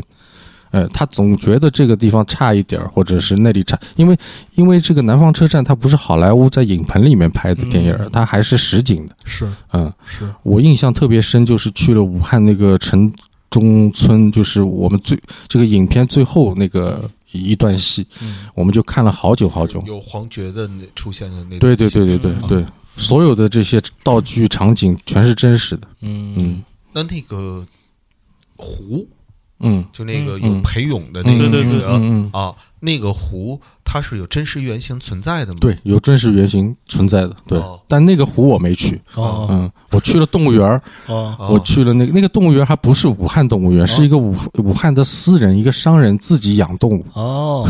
哦，就是那个他私人动物园。在。树上，然后那个警察开了对对对，里面不是有很多老虎啊、什么鸟啊什么的，还有火烈鸟，那个都是真的。哦。嗯，我还可以透露一个，这个因为现在也可以方便说，原来雕岛其实特别飞，我们在原来设设定的时候，还有一只恐龙。哦，跟有待一样。就活活恐龙。活，就是我们想让观众看到的是一只真的恐龙，哦。但后来觉得可能有点太飞了，就算了。大伙儿可能不明白怎么回事儿。嗯，那当中那个市场是在哪儿啊？就是就是开枪那个市场，然后包括就在那个城中村城中村对对对对对哦那个车站呢？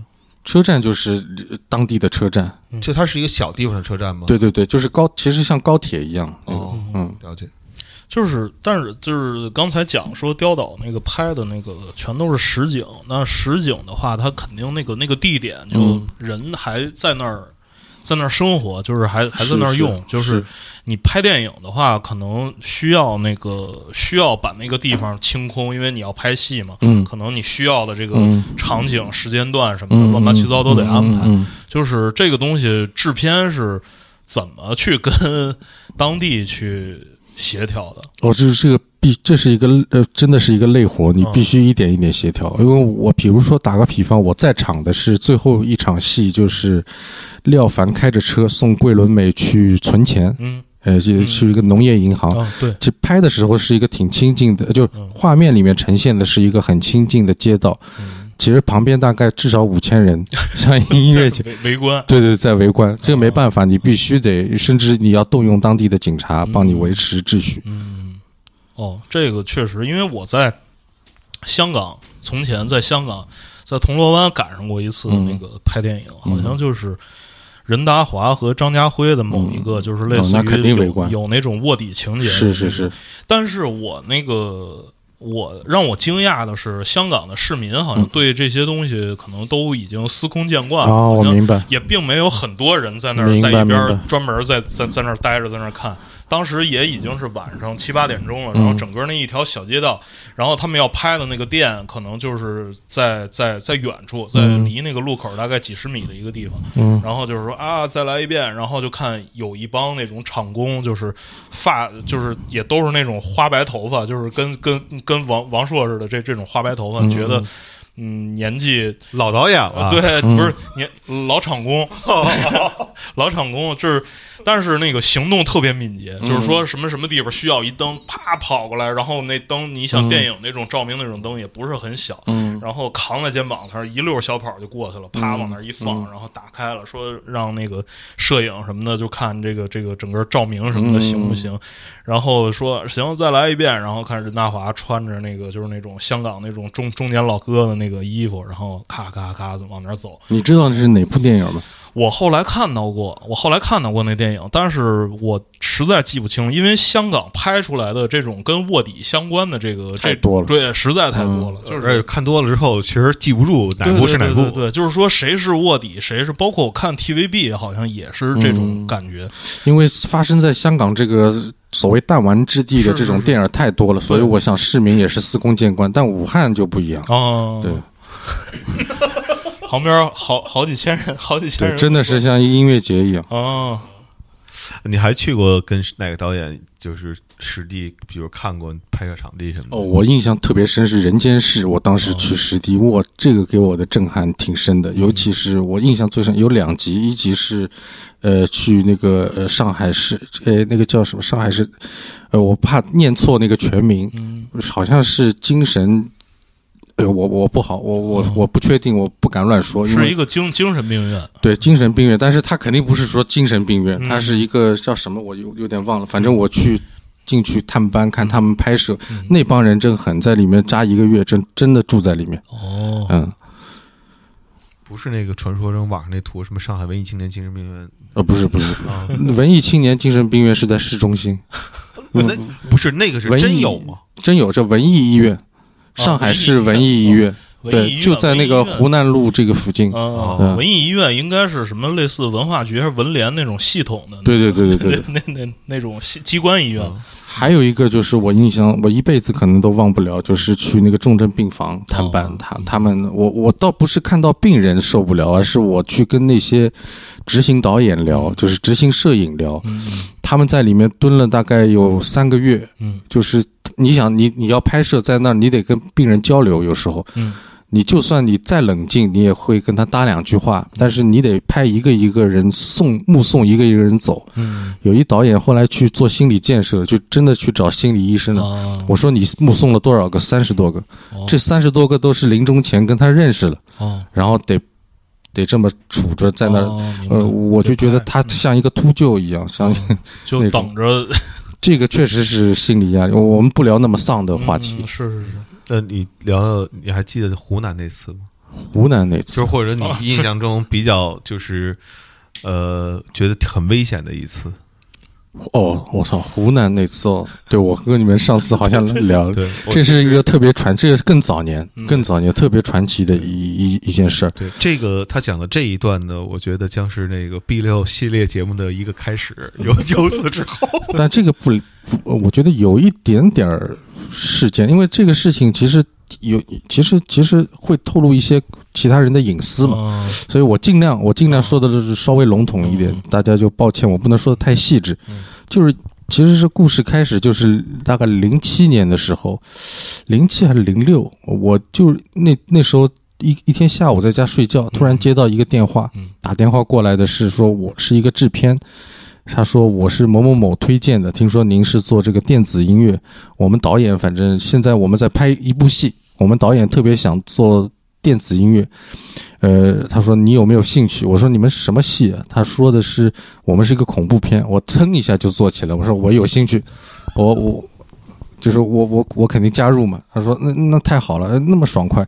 那这样我我们的导演呢是曾经某一部非常著名的文艺片，也得过很多奖的摄影师，他这是他的处女作，他这次真的是自己自己也把自己的房产变卖了，他完全自己投资，那我就更肃然起敬了，我说我肯定什么价钱都好谈，我也无所谓。最优惠的价格。对对对，嗯当时我也是没从来没做过嘛，别人既然找上门了，我愿意尝试，尤尤其又是恐怖片。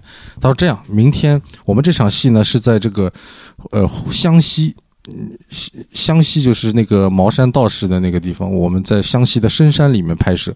如果你真有兴趣，那你明天就过来。我们这个剧其实快杀青了，还有最后几个几个镜头，呃演员这个主要演员的戏都已经拍完了，但是导演特别想让你来这个现场看一下，感受一下当地的气氛文化。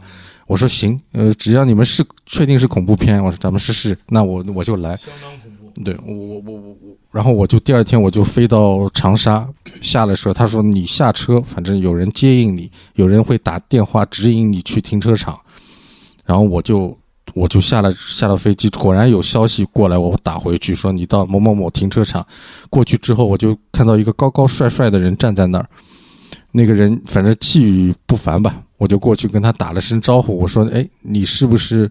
刚才打电话的，他说不是，哎，你是？他说你是也是这个电影某某某电影的吗？我说是啊，他说我是男主角，然后我现在已经拍完了，我先撤了，你们就辛苦辛苦。这个男主角在 N 年之后，我在南方车站碰到他了，就是齐道。哦，啊，就是当年其实我跟他有有过一面之缘，呃，后来我们叙起旧来才发现我们其实见过。然后我他走了之后，我看他旁边是一辆警车，就标准的警车，我就一愣，我说是不是这辆车吧？然后警车里面探出个头，他说我叫叫我老李，我是这个剧组的道具，呃，就李师傅。然后我们这个车被导演好像用了，我们只有这辆道具车，你放心，这也是真车。我说是是 是，不是纸糊的。对，这也是真车，而而且这是就是问当地公安局借的警车，而我们这个开这个车方便嘛。我就坐进去了，就一路。他说：“这个，我说你你大概要开多长时间？”他说：“这个我们进剧组，因为当时高速公路还没建，必须走山路，所以他说大概我出来反正十八个小时，我们进去反正如果太阳下山了，我们可能就再慢一点，开的稍微慢一点。这一路我就不复述了，反正我就是开开停开开停，马上就进了山，就开始开的特别慢。我还当中还睡了一觉，呃。”我不知道开了多长时间，到了一个那种已经进了深山，当地这个湘西的山里啊，有一个特点，就是它老是爱起雾，一起雾它的能见度呢，其实其实特别小，大概也就五六米的距离，我们就看到一个中石油的这个标志，就有一个加油站，他老李说我要加个油，去上个洗手间，你就反正你。最好别离太远，你是周围转悠一下，活动活动腿脚没问题。我就下去，我当时就还有数码相机呢，我就在拍照嘛，各种我就很新奇嘛。走着走着走着，我我当然我心里我知道不能走太远，我记着路呢，反正就一条国道嘛，所谓山里的国道，往前走。渐渐渐渐，我往后看，那个呃那个加油站已经看不见了，但隐隐约隐隐超超还有那个轮廓。呃，我我就继续往前走，我想反正我知道回去的路，往前走走走，我就听到各种很奇怪的这种叫声，很奇怪动物的喘息声嘛，我就我就看到这个雾里面，那个时候整个感觉就像桑拿房一样，这雾里面出出现一团一团像云彩一样的东西，然后走近一看，然后是一群绵羊，哎，我觉得特别漂亮，这个雾里面的绵羊，我不知道有多少头，可能有至少上百头吧，一片在国道上面。我就很好奇啊，作为一个游客，我就就拍照嘛，咔嚓咔嚓拍照。呃，我走过去，羊群就躲开嘛，我就这个特别有诗意。就在这个时候，我突然听到那个就在我不远处传来一声啪一下，就是那个抽鞭子的声音，巨响，那个特别那种 S M 的那种声音，啪一下。然后有一个有一个人在那里喊了一句什么，我就想我我也听不懂那个是什么，我就想。哦，我稍微想了一下，我说肯定是一个赶羊的人。然后在路上，我记得老李也跟我说，这这里最好别惹麻烦，因为叫天天不应那种地方。我想，哦操，别让人怀疑我是偷羊的，或者那个我被他抽一鞭子可可可对吧？可麻烦。我就往后退，就在这个时候，你们想象一下这个画面，就是我一边往后退，羊群在在往那里收缩嘛，就在这个雾里面伸出一个鞭子，往我这里，就像一个什么地狱魔鞭一样，是吧？驱赶我，我就往后退。我那个时候心有点慌，因为他抽鞭子的速度和追追赶我的速度，我必须得小跑了。我开始。我一路一路小跑，我我我那个时候也我早知道我应该拍几张这种照，那时候也没有这种 iPhone 录录录影啊什么，直到我跑到那个我看到了那个加油站，我看到了那辆警车，就看到那个雾里面的鞭子唰一下就收走了，就当时就像什么都没发生过一样。我过去就老李已经在车里面了，我说我刚才发生，他说你这个好险，你万一这个跟人起了冲突，你有一个好歹，我真找不着你。这是一个前戏了，就是进去之后就往山里面走。我记得还经过那里的一个一个那种当地的苗族，我不知道这个苗族里面有分好多种嘛。有一种，反正有当地的山民是穿着统一的黑色的服装，是那种住在吊脚楼上。我们很很慢，那个车子那个时候已经接近黄昏了，开进他们的那个呃国道两边的这个所谓的村里吧。我就看到这个二楼的吊脚楼上面，这些人统一服装，就是就是齐刷刷的站在这个窗口，就是目送，就是这样目送从左到右就看着我们的车。你们看过那个呃《骇客帝国三》吗？啊，《骇客帝国三》最后长得一模一样对对对，长得一模一样的，就那个感觉。呃，这是一个，还有就是无尽山上无穷无尽的坟，各种各样的坟，因为那里到我不知道今天怎么样，反正当时十年十几年前还是都是土葬。嗯，然后我就越进去，那个神秘的湘西的那种气氛越浓重，一直到半夜十一点多，然后呃进了那个城，然后一进这个欢迎那个地方叫叫园我叫园林，原来古代这个城叫夜郎，夜郎原来是一个国家，这个夜国郎自大，对那个国家的国王觉得很牛逼嘛，就是他觉得这个是应该是最大的疆域了嘛，那结果就失失策了嘛他。那，这个不提了，就是进去之后一下就豁然开朗，灯红酒绿，什么肯麦肯基啊，什么 夜总会啊，什么这种 KTV 是霓虹灯都有，还有出租车，反正那里你你斜挎着城穿过去也就三块钱，很小的一个城市。然后我就到了那个当地的招待所下榻放行李，然后那个制片人就给我打电话说：“哎呦，你终于来了，我们导演就等着你呢，快来吧，我们酒都已经准备好。”过去一个夜排档，就是整个剧组都已经喝成傻逼了，啊，就等于导演都是扶着跟我说：“哎，你来了，我就什么那个踏实了啊，就踏实了。”然后，嗯、我记得当地还有一个宗教局长哦在那里作陪呢，嗯也是喝的特花了，就是那种勾着我说：“哎，哎，你又来了。”我什么叫又来？他说：“小兄弟啊，我跟你说，我作为一个这个这个这个什么什么什么呃，对吧？一个身份，他他的政治身份嘛。嗯我作为这个领导，我跟你说一句，你所看到的不一定是真实的。哦，啪一下就睡 睡过去了，睡过去了。啊我说我这个深了，这个话。啊 反正就是刚开开始是是那种局面，就是那个特一片祥和的气氛嘛。嗯然后第二天就是呃，就跟导演又去拍一些零碎的一些空镜头什么的。最后有一次就是那个导演说，我们必须有一场戏是半夜，我们要去一个当地最大的坟山，嗯呃，然后我们在里面放鞭炮。有一场戏在 坟山，坟山里面放鞭炮。我说好，那个我肯定愿意，这个机会 肯定我得着了。我说我我们去，我们去。嗯然后他说我们这次因为很多人已经撤了嘛，我们这个也是很简单，就大概四五个人，我你摄摄影，还有一个什么场场记，还有一个录呃录音，我也是，好像我当时我记得我也录了，帮他们录了一些。嗯反正就四五个人进去，就是真的，你看到那个山里满山满谷，你所见就基本上没有树，就全是坟，各种各样的。你有那种非常古老的，都已经磨平了的那个坟包，还有现现代的那种带瓷砖的那种坟，反正所有，反正我们就去挑了一一头，在前面，反正放了鞭炮，反正我当时就觉得，我觉得这个事情是不是不太，你什么不太合适，对，不太合适，因为你你什么东西都没准备嘛，你嗯去。对，我虽然是个无神论者，嗯。但是我总觉得心里有点发怵嘛。呃，那天录完之后，第二天，第二天这个剧组就我觉得就出就你就发现这个剧组里面这个制片人跟导演的关系就开始产生了微妙的变化，嗯。就无端好端端的，就是没有任何理由，这个剧组就我具体细节因为太太隐私了，我就不说了，就分崩离析了。我记得最后是导演把我叫到他的房间，从兜里揣出一沓那呃，就是也不是一沓，就是一个那种揪着的嗯几张人民币，嗯，一团儿。一团儿，就说他说 B 六你也别嫌少，哦，然后你就自己想办法了，你怎么出去？你看我已然是这样了，就是你自己这个好保好自。保重保重，兄弟，以后有机会咱们再见。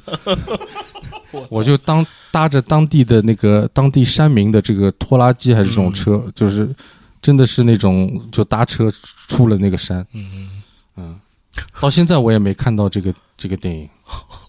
然后我我还问了齐导，他也没，他是男主角，他都没、再也没看过那个电影。我靠，呃，他后来你再去搜过这个导演的名字吗？搜是搜过，好像我也没发现这个电影。呃，也有还没有什么新的迹象，这个导演本人也没有什么新的动向。呃，我我好像我最近肯定没没搜过，这已经好多年前的事情了。嗯，呃，就是 B 六类似的事情啊，这就是这个是真的不算什么，这个这个 不算什么。对，如果跟他给我们讲过的其他事儿比起来，嗯这个只是一个微不足道的小事儿。是，对他类似的比这个更那什么的事儿还有十二个。嗯 不，关键是我我说这种故事呢，有一传统，我有一原则，就是我不太传道听途说的，或者是段子，嗯。就是司空见惯的那种段子，我基本上都是要不我自己身上发生的，嗯，要不就是很近的朋友身上发生的，嗯。还有一些是发生在我和我很近的朋友是共同发生的。哦，嗯。所以如果下次 B 六再有机会来的话，嗯。然后可以讲一个最近一直在跟五条啊，最前一段时间跟五条人合作的一位吉他手身上发生的故事。嗯，这是因就是为时间留留留一个伏笔。对对对对，时间已经很差不多了。嗯，对呃，咱们本来是要聊电影节的，对对对对是，这电影节，电电，我觉得电影节当中，就是大伙儿也会那个，为什么我觉得想引导到这个作为收尾呢？嗯因为最后是一个非常混乱的场面。嗯呃，在我想象的一些电影节当中呢，可能最后在某些 party 上也是一个非常混乱的场面作为一个结束的。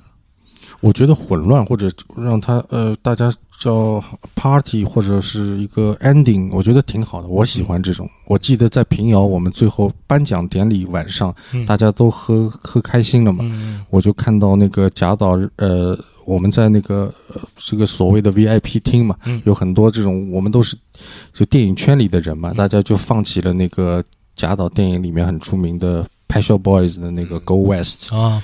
然后有贾导，有赵老师，有廖凡，嗯。呃，大家在一起围着圈在跳舞，就是蹦迪嘛，嗯。这个这个感觉还是挺挺好的。是是是。嗯，但是我后来才知道，就是其实那个时候贾导已经知道嗯。这个电影节可要能退出了，就要退出的这个消息，但是他当晚上没有跟任何人有过表示，嗯。他还是希望把大家都招待好，让大家这个 ending 是是一个美好的回忆。happy ending。对对对对对，明白明白，反正呃，反正节目时间也差不多了，我们就这个，因为呃，B 六从那个踏入了电影配乐的这个这个行行列之后，就是以后他可能会对，哎，对你你你也可以说说你近期。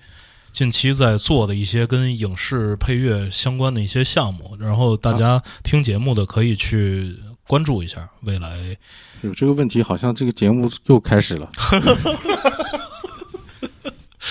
嗯，不是最近，其实就是我，我我我因为因为那个纪录片就是武汉疫情的纪录片，嗯现在还在那个某局审片过程中。哦明白？我希望能够一些真实，尽可能的保留吧。希望大家能看到一些真实的这个原貌。嗯呃，当然我们也在，我不光是呃，当然不是我了，嗯导演组也在各种争取，嗯希望能够呈现给大家一个精彩的这个剧集。嗯，因为这种类型的剧集最近其实挺多的，对，但是我我相信我们这个剧其实不输给任何的明白题材。明白明白。呃，另外就是我前段时间刚跟其实这个是很奇妙的一个经历，就是很突然也很短平快，嗯就是跟那个意大利的导演叫卢卡瓜达尼诺，嗯，他之前导过那个叫《请以你的名字呼唤我》，哦嗯、很有名。他也导过《阴风阵阵》嗯，呃，Call Me by Your Name 是吧？嗯？对，《Call Me by Your Name》，呃，我阴有风阵阵就是那个蒂尔达斯温顿，呃蒂尔达斯温顿演的 Tilda Swinton，对啊对对对就是然后新最最新的那一版，啊是是呃，Tom York 做的啊，配乐嘛，酷，呃，然后他还有一部，这这上一部是一个商呃商业品牌投资的一部像 fashion 嗯，时尚片，是嗯。坂本龙一做的做的配乐。哦，然后今年其实他被困在罗马嘛，嗯。因为罗马疫情其实也也也不容小觑嘛，是的，所以说他没办法用那个好好莱坞的团队拍那个大型的片子，他只能憋着拍一些短片。嗯。所以说也是有一个一线的时装品牌吧，呃，投资这部这个短片，他希望致敬希区柯克，哦，他就联系到了我，希望我给他这个短片做一个配乐。嗯。呃，我那跟他的合作就是完全另一种方式。嗯，他的 brief 都非常准确，包括他的团队其实都非常强，剪辑师直接能剪剪音乐，嗯而且剪得跟专业音乐人一样，就是嗯非常非常爽快的一次合作。明白。嗯，这个合合作已经做完了，已经做完，这个片子已经上线了，哦就是嗯大家可以去搜。我我们在这里不做那个品牌的广告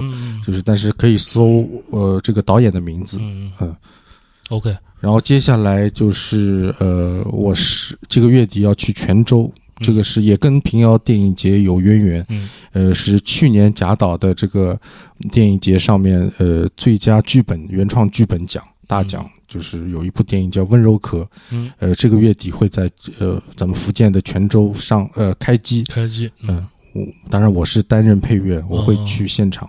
明白嗯，明白。行，那这期节目就先这么着，嗯，先这么着否否则聊聊下去，咱饭也吃不上了。嗯是是是，那就先这样，谢谢 B 六。谢谢然。后下次对下次那个等呃 B 六跟 B 六再碰面的时候，再讲王力宏的，精彩的再讲王力宏的故事，精彩的故事告诉大家那。我得跟本主商量一下，这个因为太暴露隐私了。我不，我觉得下次不如把另一半，就是这个故事这主角另一半的主角也叫叫到现场来，哦我我跟他一起说，我觉得会更更牛逼。行。啊，对，所以下一回不一定是王力宏的故事，嗯。也许是一个民国的故事。嗯，啊。行，那这期节目就是这样，各位，谢谢大家，谢谢大家，拜拜。拜拜。